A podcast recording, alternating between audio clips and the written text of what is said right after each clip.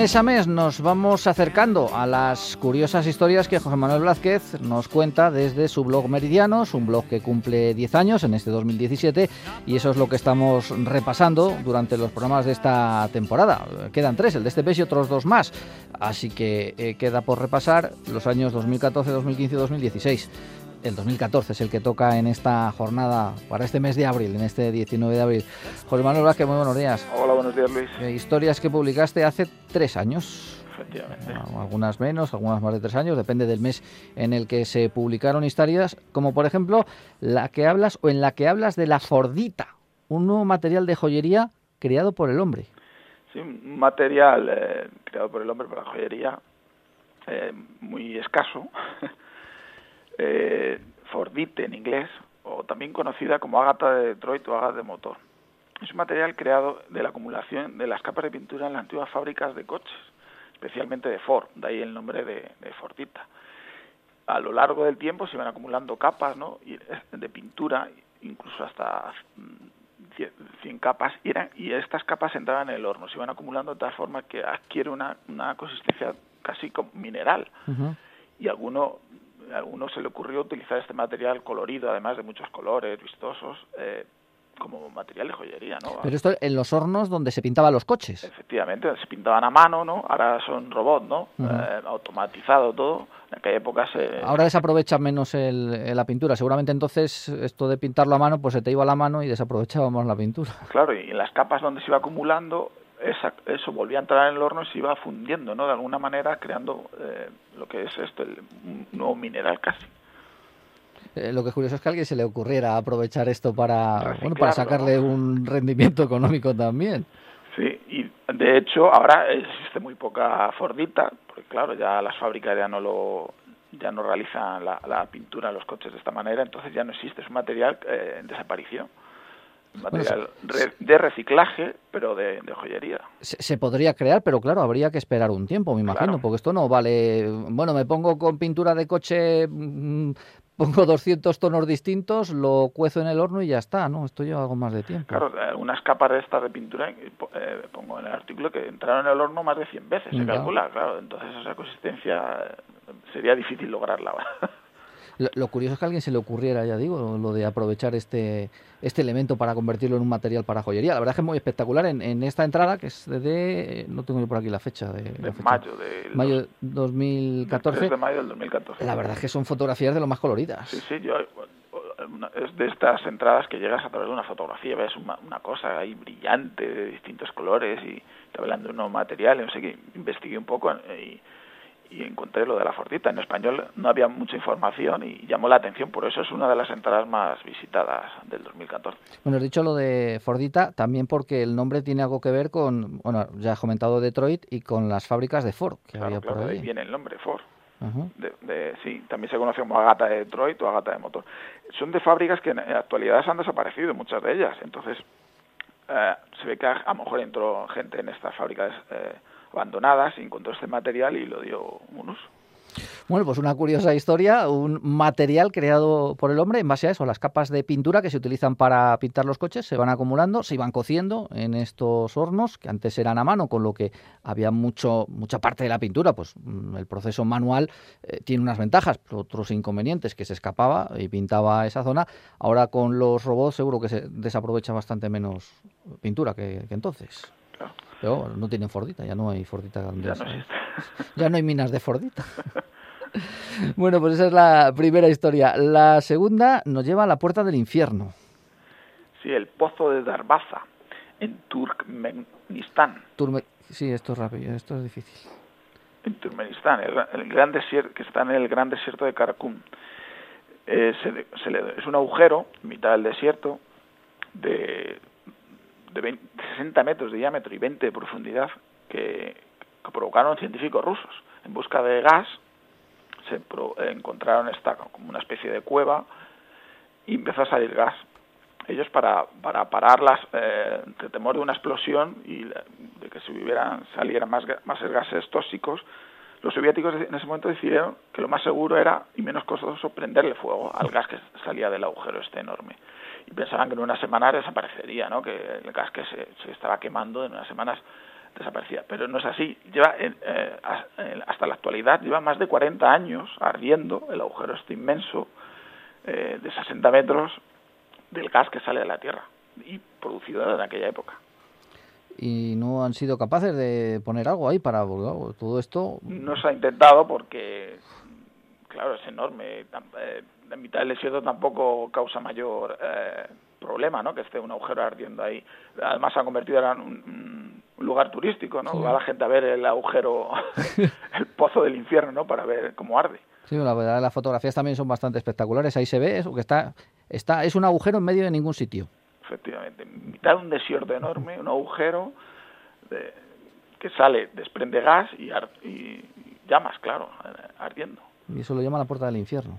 Sí, sí. Hay una fotografía además la que abre, hay un, una persona suspendida bajando hacia, hacia la zona interior del... Un aventurero de National Geographic lo cruza con cables eh, atravesando lo que es el agujero. Nadie ha bajado, claro, porque las altas temperaturas, él lo hace con un traje ignífugo, lo sobrevuela, digamos, para ver eh, cómo es el agujero. ¿No? Esto es como una especie de volcán, lo que pasa es que los volcanes normalmente no hay llama, suele haber lava, pero bueno, lama, llama, llama como tal no, no suele haber, aquí es, es, que está ardiendo. Efectivamente, es, un sitio eh, muy visitado ahora también, por eso, por la curiosidad, ¿no? De un agujero enorme en mitad del desierto ardiendo. Pues si van allí a Turmequistán, pues ya saben, eh, pidan que les lleven a ver esta puerta del infierno, un fenómeno curioso eh, creado por la naturaleza, por la naturaleza y por el hombre. En otra ocasión hablamos de un sitio muy parecido, pero esta vez en, en, Azerbaiyán, que era una montaña que estaba ardiendo igual por el Es verdad, es verdad, sí, es cierto. Recuerdo yo aquello. Por eh, cardía, pero, efectivamente, porque salía gas y, también muy visitado. Ah, que, era la Janardak, la montaña del fuego eterno. Esa se pues supone que lleva más tiempo ardiendo, esa de hace cientos de años. Dice que Marco, Marco Polo ya hablaba de ello. Bueno, bueno, pues a ver, se acabará por consumir todo. Aunque bueno, para el medio ambiente no sé si es muy bueno esto que está consumiendo oxígeno ya mandando... Sí, depende de gases tóxicos, o sea que es muy saludable. no, que hombre, si la pagaran pues casi mejor, o que aprovecharan ese gas para otra cosa pues casi mejor. Eh, dejamos esa parte del mundo, pero bueno, seguimos por ahí por Oriente porque eh, nos vamos hasta Estambul. Eh, y un graffiti vikingo. Cuentas aquí en la iglesia de Santa Sofía en Estambul. Yo he estado allí y he de confesar que no lo he visto el graffiti vikingo. Pues en la famosa iglesia de Santa Sofía, que fue eh, basílica ortodoxa, luego mezquita y ahora es museo en, Estambul, en Turquía, muy visitada por turistas.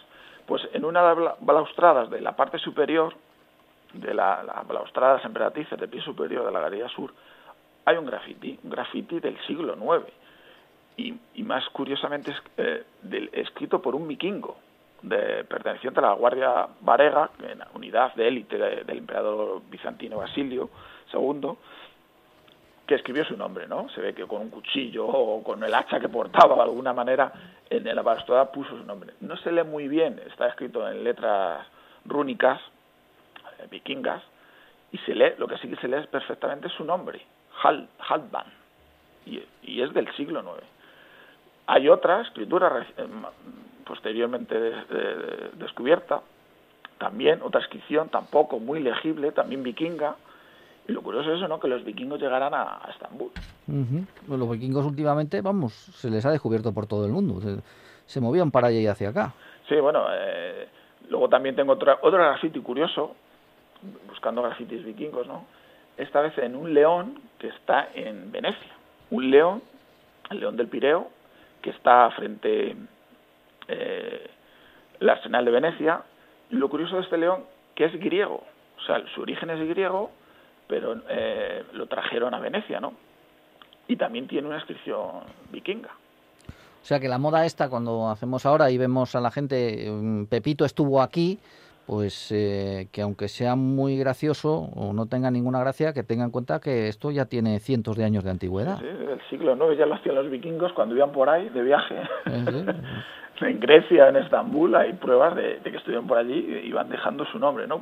Por aquí estuvo Halvar, ¿no? Pues eso se lo hacían. En, en, Egipto también se hizo, por ejemplo, mucho cuando estuvieron eh, los eh, egiptólogos, los investigadores franceses, descubrieron eso, pues por ahí hay muchas piedras que se pueden descubrir, pues eso también. Eh, fulanito de tal estuvo aquí, 1800, tanto.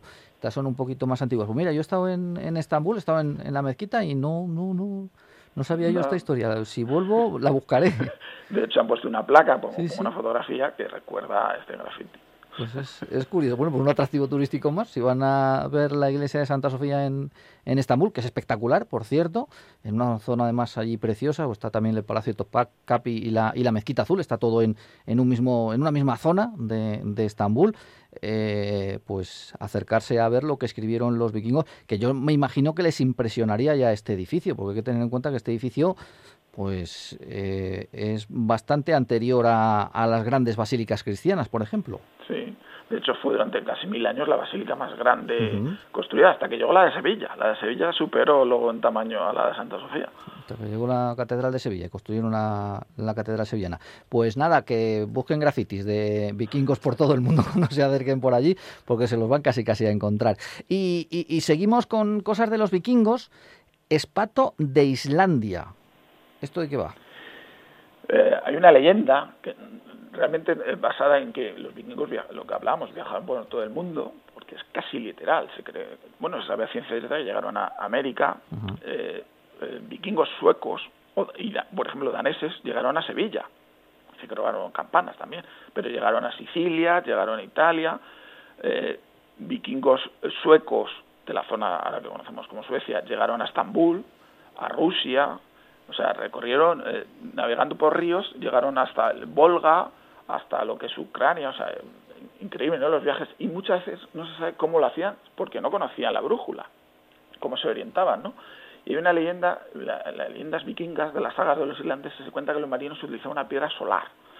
Claro, no se sabía qué, es eso de la piedra solar. Bueno, pues hay un arqueólogo que, eh, que lanzó una teoría hipótesis que utilizaban un cristal, un cristal polarizador conocido como espato de Islandia.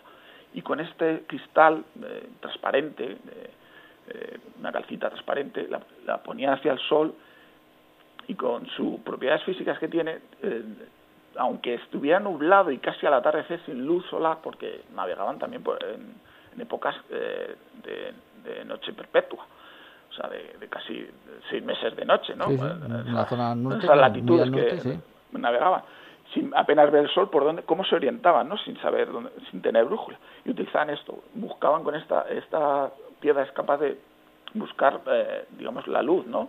Eh, polarizar la luz de tal forma que saber en todo momento dónde está el sol, aunque tú no lo veas.